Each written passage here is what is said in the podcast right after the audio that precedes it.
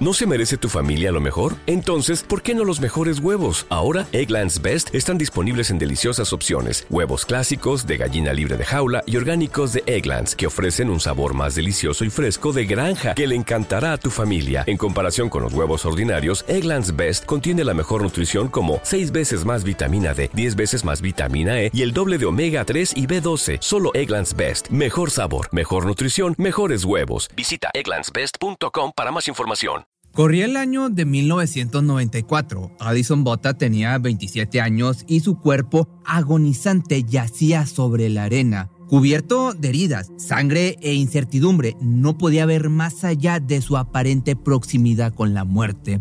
Contra todo pronóstico de no poder siquiera moverse y luego hacerse el silencio cuando sus atacantes la abandonaron dándola por muerta, se puso de pie.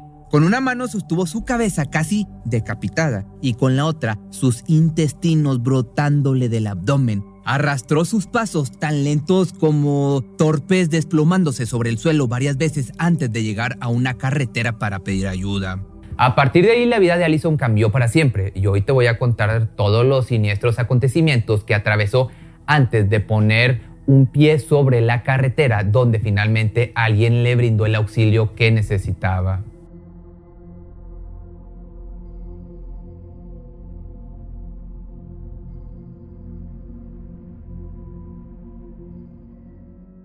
Nació en Port Elizabeth, Sudáfrica, el 2 de septiembre del año del 67. Abrazada por las hermosas playas alrededor de la bahía, tuvo una infancia tranquila y protegida por sus padres, quienes se divorciaron 10 años después de que ella naciera. Entonces la pequeña pasó a vivir únicamente con su madre y hermano. Este cambio repentino lo tomó de la mejor manera sin alterar su estabilidad emocional y siguió portando ese buen comportamiento que le caracterizaba. Sin embargo, había algo que le interrumpía sus pensamientos en medida que crecía. Ella buscaba algo más que solo terminar la escuela y quedarse a vivir en su ciudad. Las ganas de ver el mundo la iban conquistando a cada momento y sus estudios como secretaria dejaron de parecerle la mejor opción. Esperó paciente a concluir la universidad e inmediatamente luego de su graduación se despidió de su familia para salir a recorrer el mundo. Esta decisión mantenía en vilo a su madre por la preocupación de que algo le pudiera suceder en cualquier momento.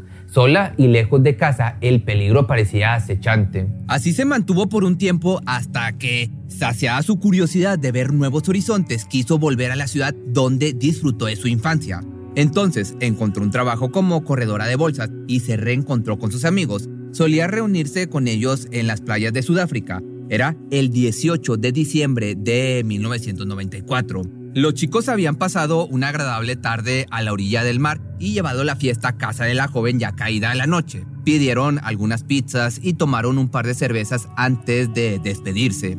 Al final de la velada solo quedaron ella y su amiga Kim, quien vivía a unos cuantos minutos de distancia en coche. Entonces se ofreció a llevarla para evitar los peligros de la noche andando sola en taxi.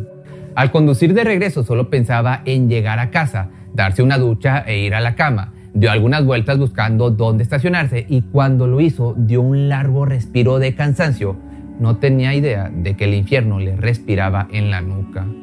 Se inclinó hacia el asiento del copiloto a alcanzar un cesto de ropa limpia que llevaba y justo en ese momento le asaltó un terrible escalofrío por todo el cuerpo. Apenas giró la cabeza para ver quién se postraba tras ella y en primer plano distinguió un afilado cuchillo sostenido por la mano de un hombre joven, delgado, alto y rubio. Se congeló por un instante, mirándolo e imaginando lo peor, y así de rápido. Ambos estaban encerrados en el auto. Salió de la calle donde Allison se había estacionado e inició la travesía del perverso crimen previamente organizado entre él y un cómplice. Avanzó a recoger al otro sujeto. La joven pudo pronunciar las primeras palabras. Le dijo que podía llevarse su auto y todo su dinero, mas el plan iba mucho más allá que un asalto. Pronto llegaron a una esquina donde aguardaba el cómplice.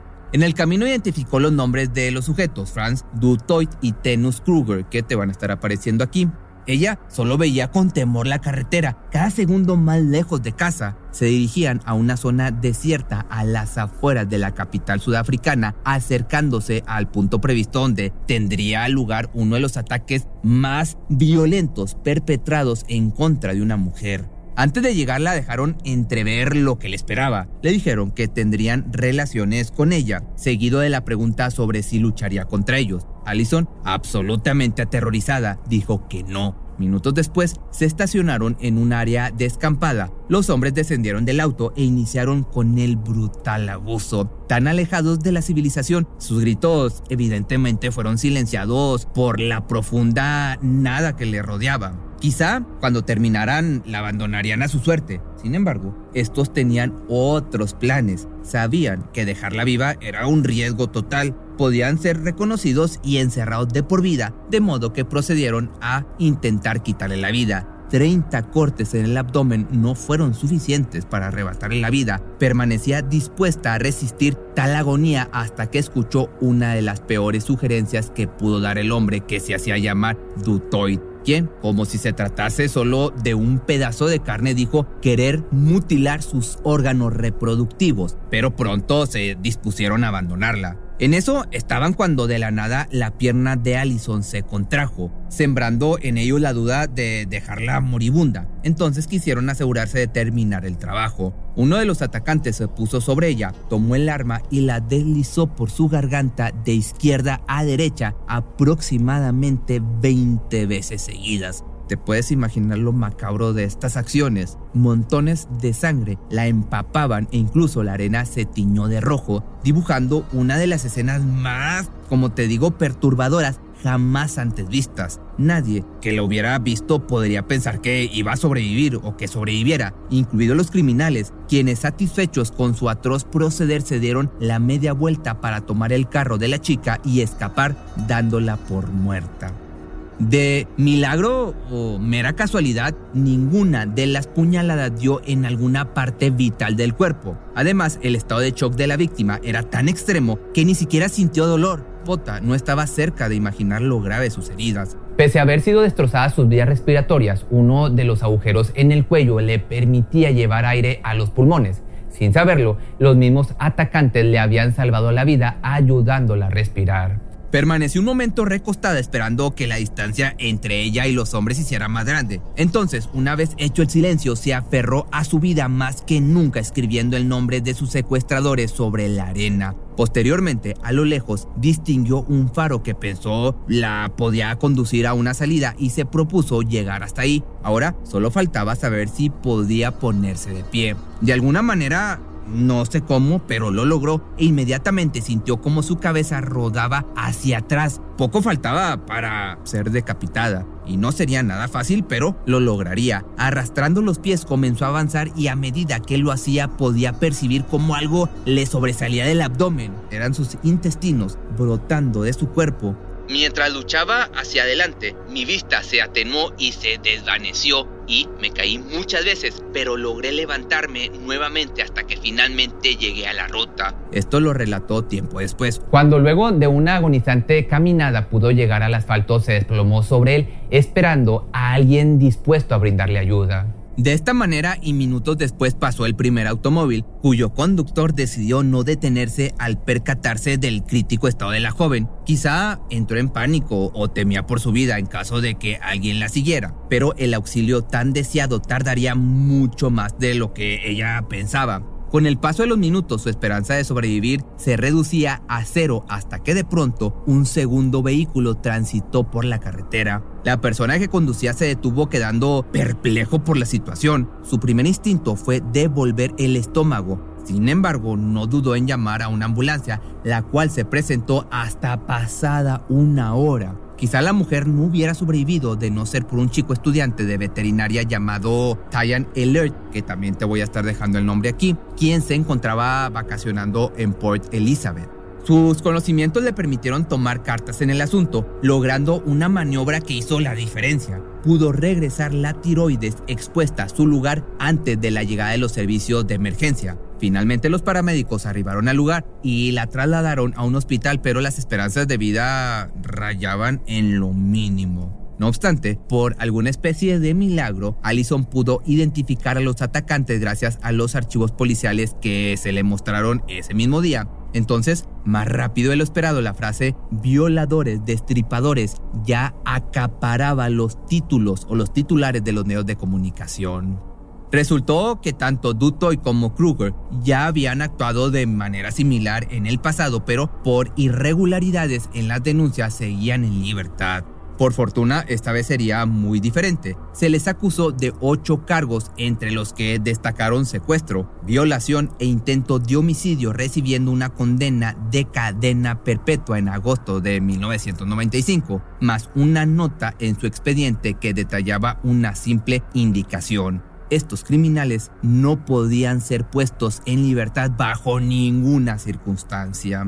Los culpables alegaron haber actuado por motivos de rito satánico, por lo que la víctima declaró tiempo después, Satanás realmente trató de robarme la vida. Sin duda, la experiencia más traumática e increíblemente difícil de superar. De igual forma, Bota logró salir victoriosa ante este ataque tan salvaje, pero aún le quedaba un enorme camino por recorrer principalmente su recuperación, la cual no podría haberse logrado sin la extenuante dedicación del doctor que la atendió esa noche. Sus órganos estaban tan atestados de partículas contaminantes que el trabajo de limpiarlos resultó increíblemente complicado. Pero una vez hecha esa labor, debía mantenerse en completo reposo y vigilancia médica para su recuperación. Pasaron muchos meses antes de ser dada de alta. Luchó contra todo y con gran esfuerzo pudo hacerle frente a la depresión que la abrazaba recordándole su insoportable pasado. Pero había una cosa que le dolía aún más, la peor secuela de sus heridas.